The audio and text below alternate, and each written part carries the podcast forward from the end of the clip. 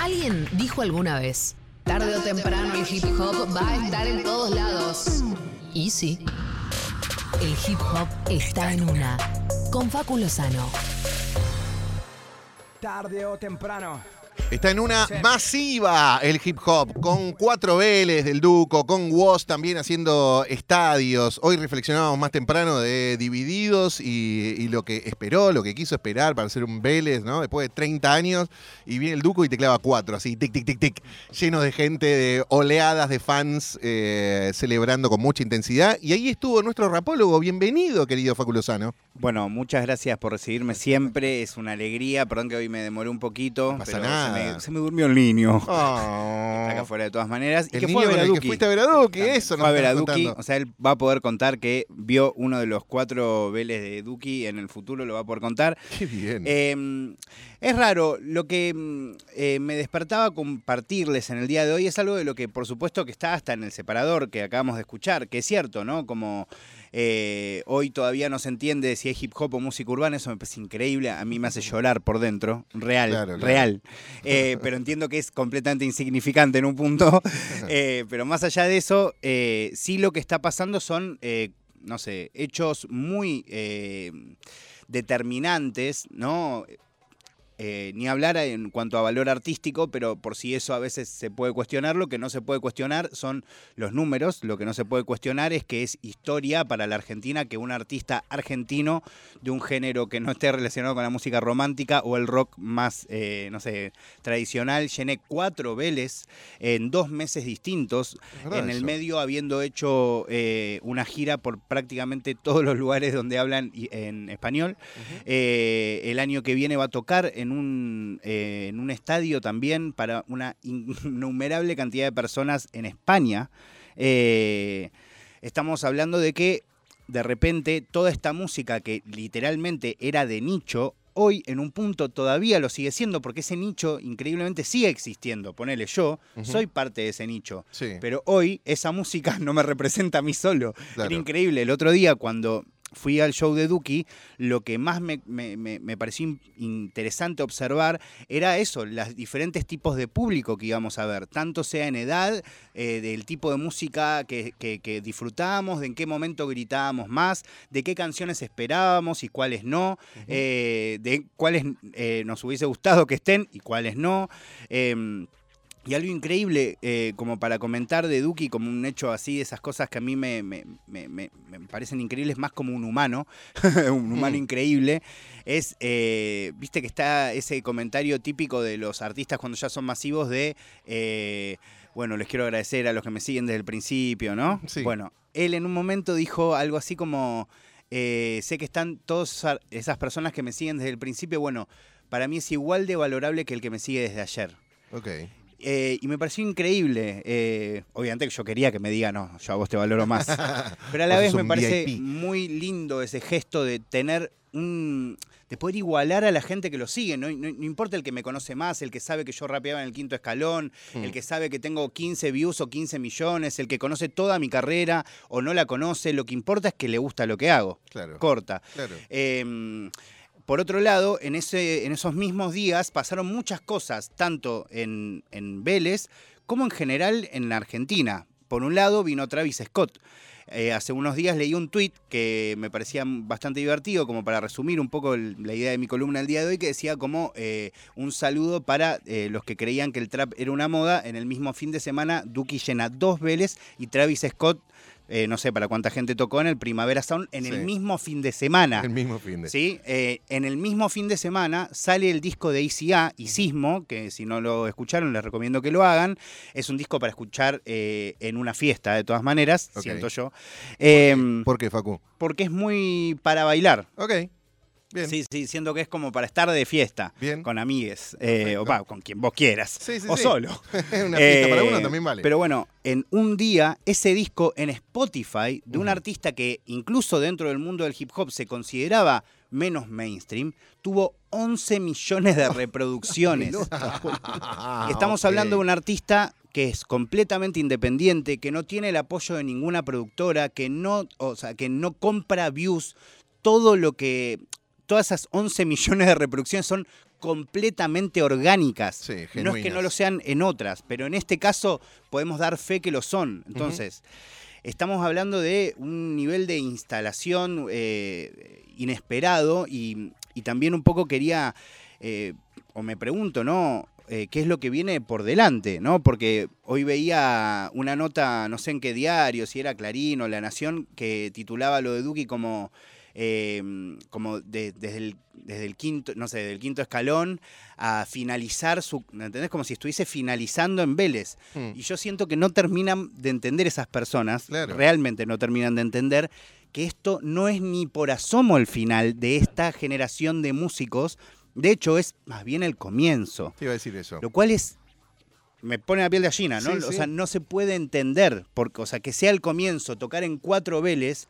O sea, no sería extraño que se hayan cruzado en algún lado Travis Scott y Duki. En este mismo fin de semana estuvieron eh, tocando en el mismo lugar. Como poner un ejemplo, pero Sí. creo que, insisto, no- es inimaginable lo que pueden representar estas personas. Paulo Londra, que volvió en el recital de Duki también como otro hecho histórico esta misma semana. En un, un día, que fue el día que fui yo, volvió Paulo Londra después de tres años a, a- de- a tocar un, un recital. Fue increíble su participación. Ah, su vuelta a tocar en vivo, en no lo había vivo, hecho después antes. de Claro, tres años, claro. increíble. Un día después vuelve Modo Diablo, que es la banda que ICA, Neopistea y Duki conformaron para cambiar la escena del trap argentino. Así que fue un, como un fin de semana de hechos muy históricos con mucha magnitud numérica de alcance y a la vez, según mi interpretación, ahí sí está el juicio personal, con mucho valor artístico. Ah, pero absolutamente, no sé quién puede discutirte eso. eh, podrás estar de acuerdo o no, te puede gustar más o menos, pero eh, esto que hablamos del nicho que se convirtió en el mainstream, porque esos números avalan, me parece, una popularidad que es indiscutible. O sea, lo hablamos con Diego Finkelstein cuando, antes de que hiciera el primer Lollapalooza acá en Argentina, eh, que siempre los lineups que veíamos de, del Lola de, sobre todo de Chicago, ¿no? Alguno que se hizo en Chile, tenían mucho hip hop, que por ahí Chile- a Chile le llegó un poco antes la masividad del hip hop, ¿no? Eh, y él decía. No en "No, estos números, pero sí. Claro, exacto. Acá eh, se puso mucho más poderoso aún.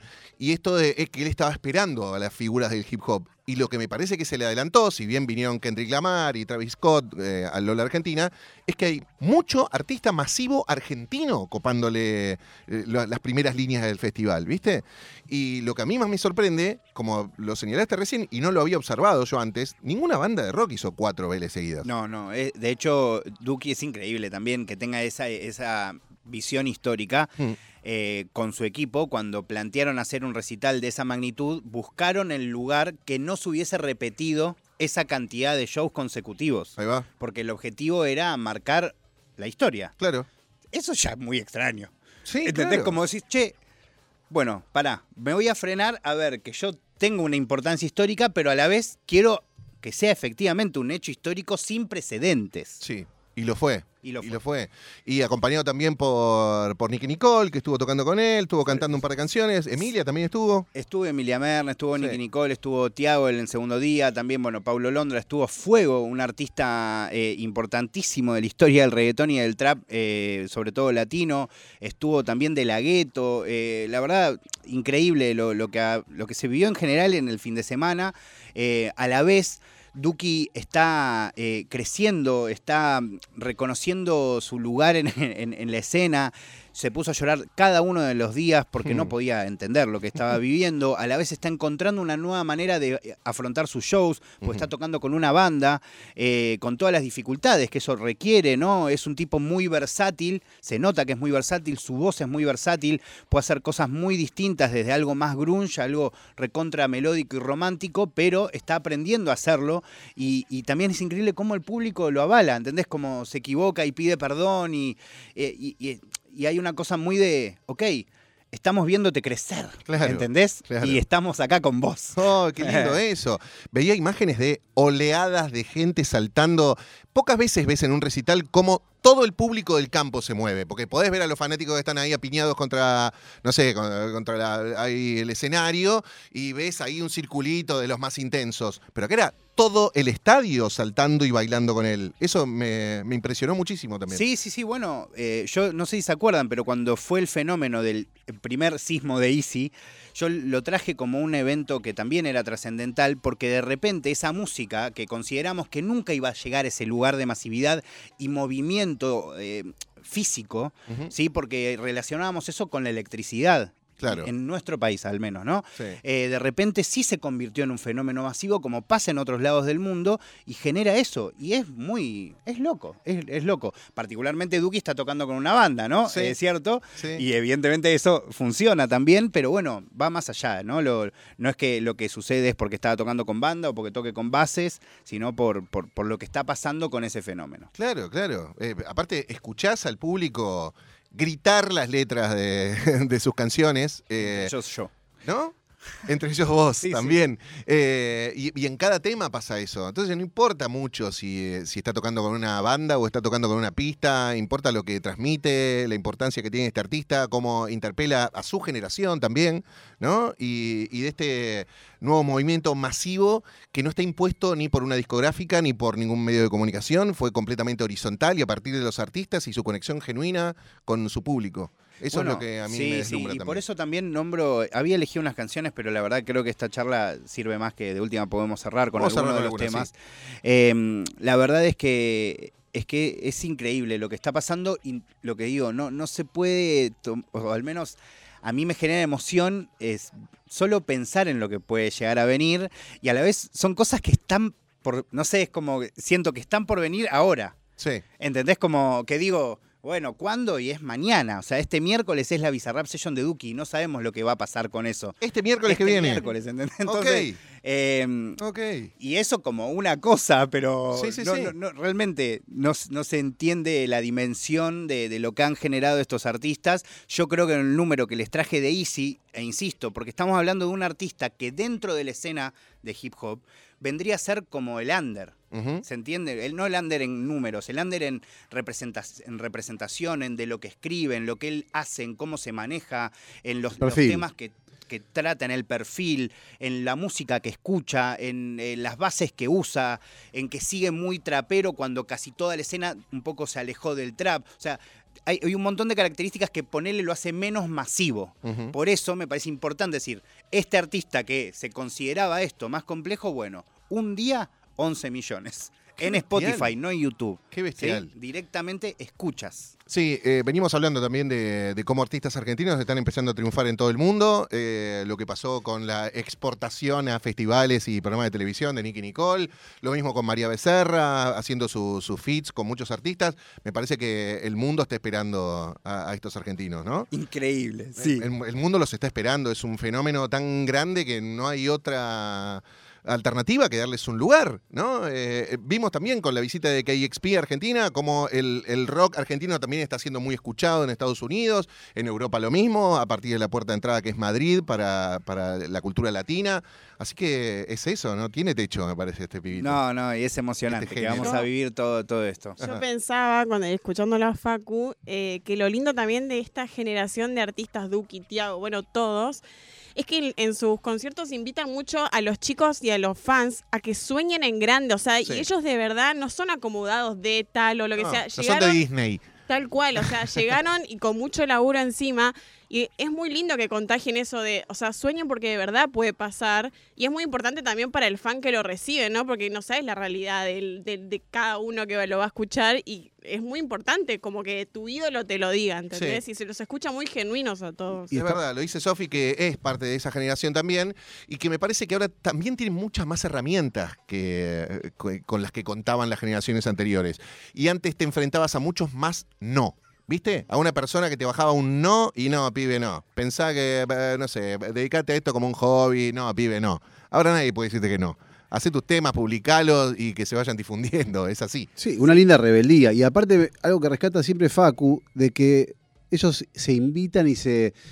A todos los recitales van todos, ¿entendés? Y participan. Todo eso es. Es llamativo y aparte como que te hace como esa, esa experiencia de ir a ver un recital y de repente, ¿quién va a tocar? No sé. Están todos. Y están todos. Todos y todas es invitadas. como una hermandad, incluso te digo- una cofradía. Te digo más, o sea, hay temas en el tracklist de Duki eh, que solo existen para que los artistas que forman parte de esa canción cobren Sadik. Que Ahí no va. están ese día tocando con él, que probablemente no vayan, que son artistas que, que no tienen ni por asomo la masividad ni la estabilidad que tiene hoy Duki como artista, eh, tanto económica como artísticamente. Y yo sé que, que este- o sea, que son temones, pero a la vez tiene su objetivo de ponerlo para que esa persona pueda tener la, ¿no? Lo, lo que significa que tu tema suene entero en un Vélez con esa cantidad de, de, de vendidos. Total, es una visión mucho más amplia y mucho más generosa que el éxito individual. Nos lo ha señalado muchas veces Facu acá en su sección en el programa.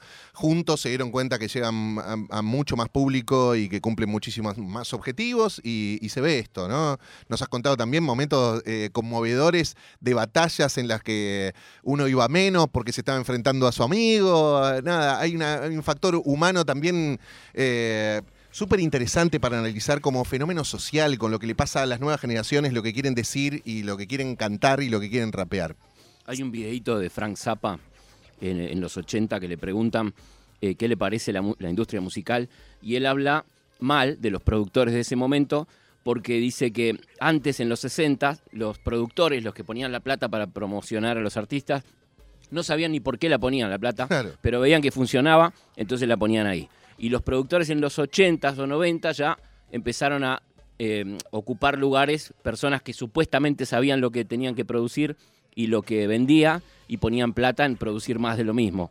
Me parece que ahora se dio vuelta de nuevo la cosa.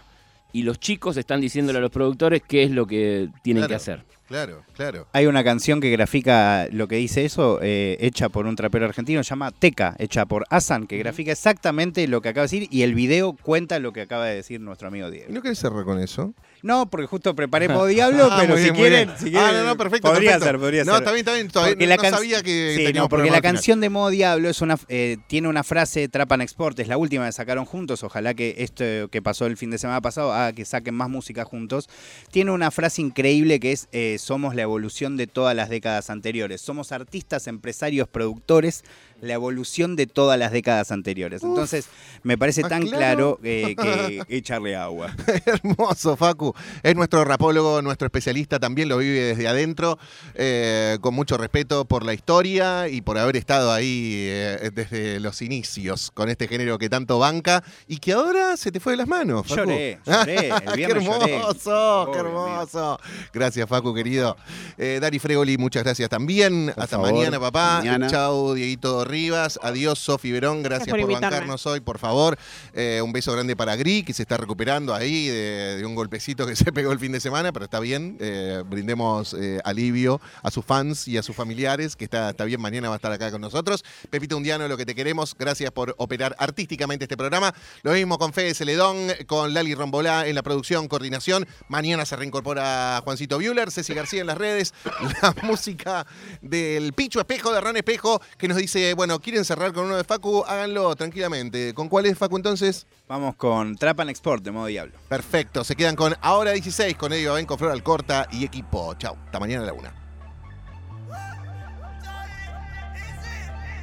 Vine de otro planeta. Ya, ya. Vine de otro planeta, bajé de la nave, mis botas con Dios venían. Mi diseñador dijo cuero de boa y firmamos los dos como yo quería. Traba Sport con el 666 son y las mismas canciones todos los días. El playlist que llama siempre la atención, tiene un bajo favor de versiones mías. Habla de amor, pero no del real. Me quedan defectos por corregir.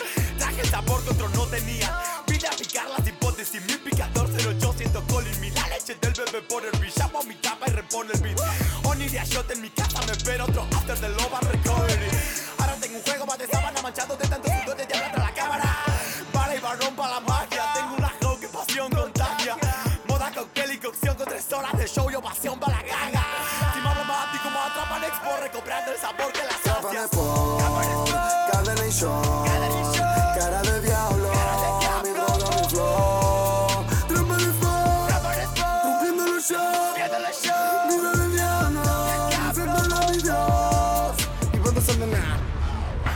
19 pm, no me sacan me en el WhatsApp.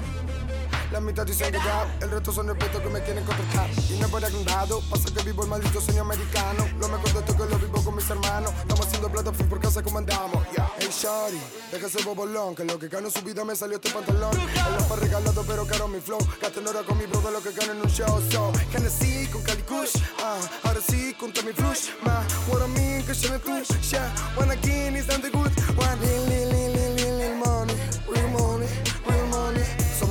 Somos artistas, empresarios, productores. La evolución de todas las décadas anteriores. Lil, lil, lil, lil, lil, money, real money, real money. Somos artistas, empresarios, productores. La evolución de todas las décadas anteriores. Trapan por cadena y short, cara de diablo, mi droga, mi flow. Trapan por, rompiendo show, cara de diablo, deseando la millón.